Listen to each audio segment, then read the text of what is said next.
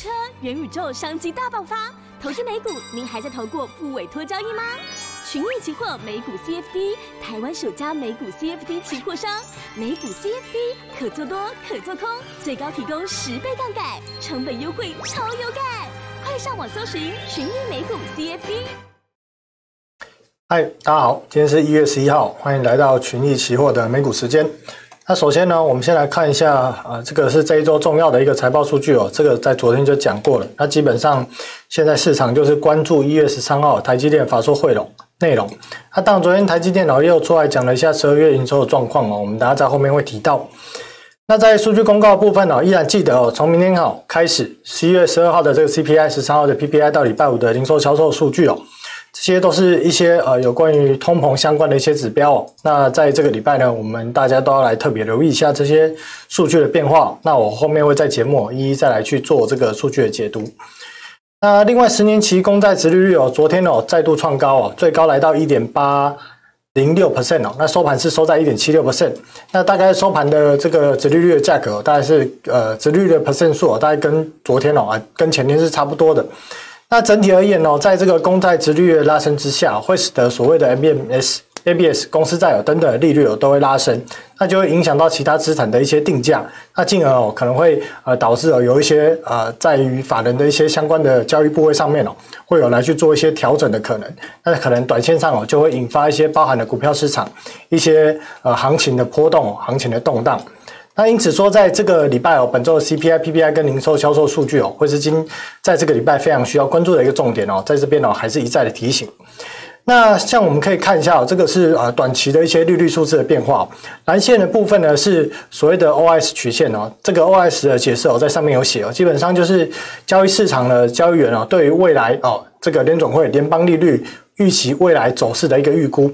那另外在绿色的线哦，这个是所谓的呃六个月期哦，美国的国库券利率哦。那其实我们可以看到，为什么要看这两条线呢？讲这两个东西一定有重点，没有重点就不讲了。它讲这是干什么呢？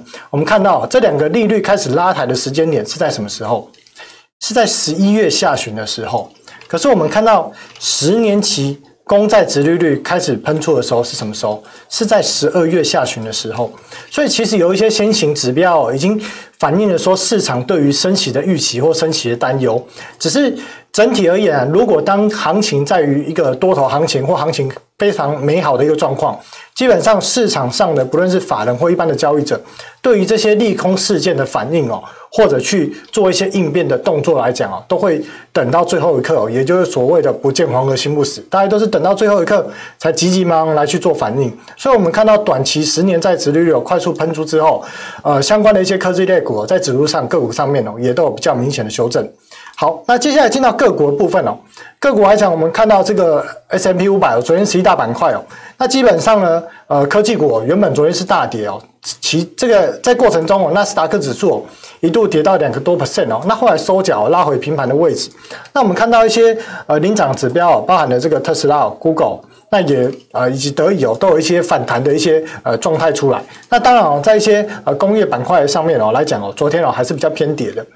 那如果以指数的这个线型角度来看哦，我们看到 S M P 五百指数，呃，在昨天哦算是正式跌破了这个二十 MA 跟五十 MA 的位置。那当然，它收脚，收脚之后呢，它依然还是在一个下行趋势，因此我们认为这个收脚它应该只是一个短线的反弹，基本上整体的这个呃指数也好，个股也好，这一波的修正来讲，看到这个时间点应该是还没有结束，所以我们会继续去观察下面蓝色这条线平台下缘的位置哦。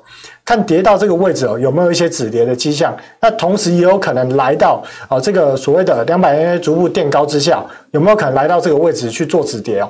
届时哦，如果哎我们看到有一些止跌的迹象，我们就可以来去推荐哦，各位投资朋友一些可以做多的标的哦，到时候再来推出。那道琼指数的部分哦，昨天跌破之后快速收脚，现在呢基本上还是力守二十 MA 跟五十 MA。但传产股而言呢，相对于科技股而言，在过去一周来讲，它是相对于强势。那主要带头当然包含金融相关的一个类股。不过我们认为，如果科技类股还没有修正结束的话，基本上哦，道琼指数还是有机会哦去寻求黄线这个位置两百 MA 的部分位置来去做一个支撑。所以短期上应该还有一些修正的空间。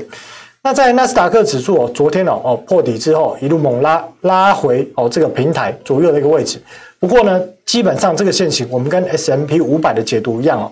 呃，短线上它上档压力还是很大，再加上二十 MA、五十 MA 现在已经在高档哦相扣了，那整体带下来之后，从支撑形成了变成了一个压力。那我们认为指数短线上可能还有一些修正的空间。至于要修正到什么时候呢？我们可能观察在这个一月底或二月初哦，相关科技类股、大型的科技类股的财报出来的时候。那个时间点有没有可能来去做一个止跌，然后来去做一个反弹呢？我们可能去，呃，以这个现在的这个一月十几号时间点来看呢，大概还有两周的时间会有一个修正到震荡整理的一个态势，所以我们接下来要静待观察，在蓝色这条线跟两百 MA 这个位置哦，看到时候跌到这边是否有一个止跌的迹象出来。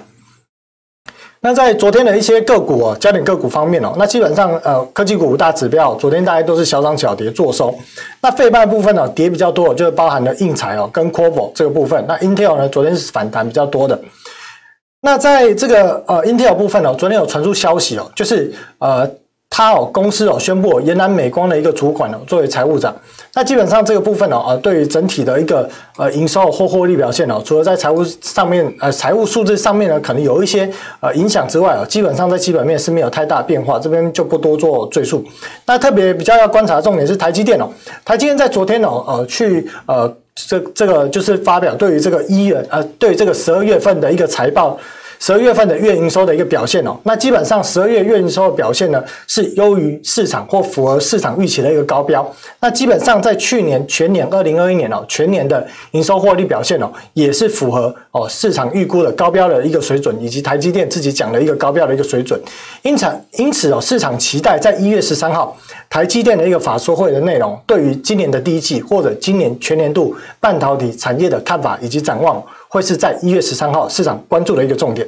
那下面这个 Lululemon 是做这个衣服的大厂，那它的股价在最近跌幅蛮多。那主要原因是什么？就是分析师有提到说，就是因为 Omicron 的这个变异株导致门市营业时间缩短，人力短缺哦，所以去影响到它的获利表现。那为什么要讲这个呢？因为讲到这个，等一下我们就会来提提哦，原本哦。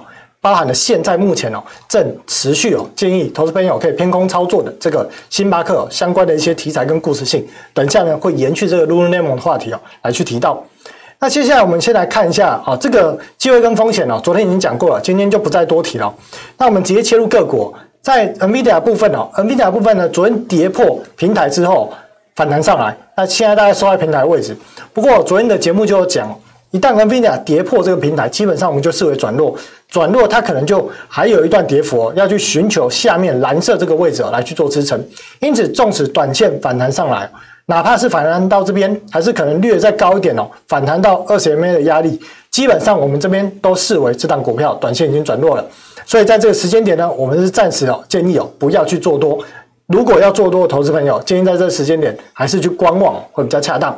那当然啊，股票的下修，呃，media 来讲，股票的下修跟它的基本面变烂变好没有什么关系哦。就是我们昨天讲了，这是筹码面的一个因素。当整个筹码面在高本益比之下，筹码开始撤出，本益比开始修正，势必带领股价会有向下下修的一个空间。因此说，如果下修回来，它的本本益比回到一个比较恰当合理的水准，或者它来到一个相对的一个支支撑位，技术线型的一个支撑位来讲哦，届时哦，我们再会找一个时机哦，适时哦来去推荐做多的一个机会。那在清原的部分哦，昨天哦是小跌哦。那这档讲清原的，当然就是讲 E-OC 资源了。那 E-OC 资源呢，昨天呢大概呃这是月 K 哦，昨天基本上也是相对于油价有呃做一个小跌的一个做收。那基本上呢，呃在油价或者在 E-OC 资源这部分哦，我们是还是看重这个重点，就是问题：拜登会允许油价上涨吗？美国现在的通膨率还可以接受更高的油价吗？基本上我认为这两个论调。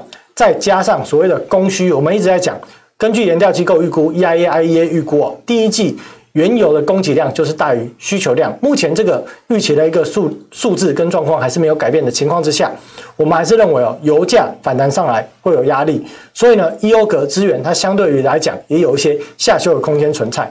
依然 eo 格资源，我们建议投资朋友还是可以去做一个偏空操作。那当然，搭配它的营收表现哦，我们认为在今年的第一季、第二季跟尚未开出来的第四季财报，营收会是逐步下修的一个状况。再加上 EPS 数字哦，在今年的四季、第一季跟第二季啊，更正哦，这是去年第四季。到今年的一二季哦，EPS 哦是缓步下行的状况。因此呢，在基本面以及技术线型，还有油价的部分，都配合这样的一个状况之下呢，我们还是建议可以偏空操作。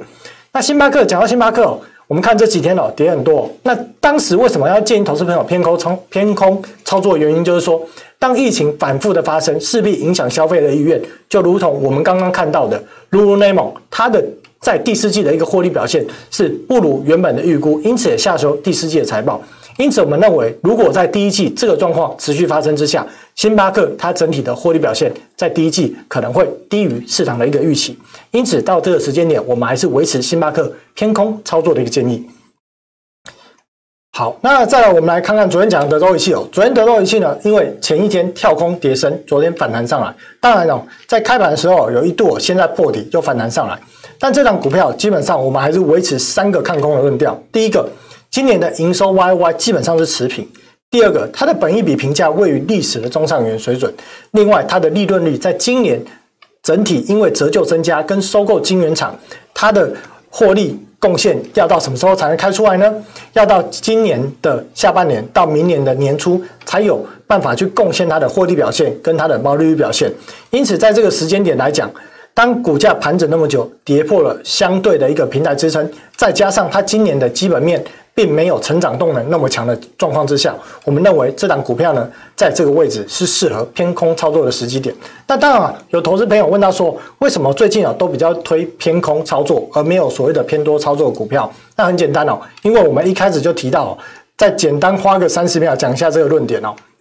基基本上今年要做多，就是要挑选资金会集中的股票。如果资金集中的股票，好比说什么讲了 Apple，这个所谓的特斯拉，还有微软。